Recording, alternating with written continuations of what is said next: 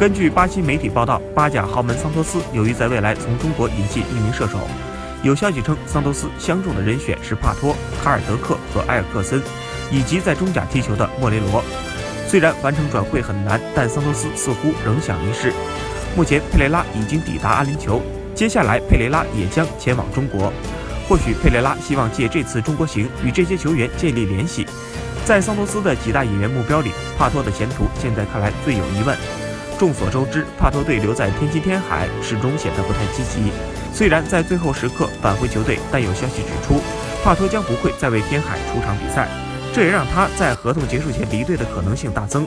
而在今年初，桑托斯已经与帕托取得了不错的接触。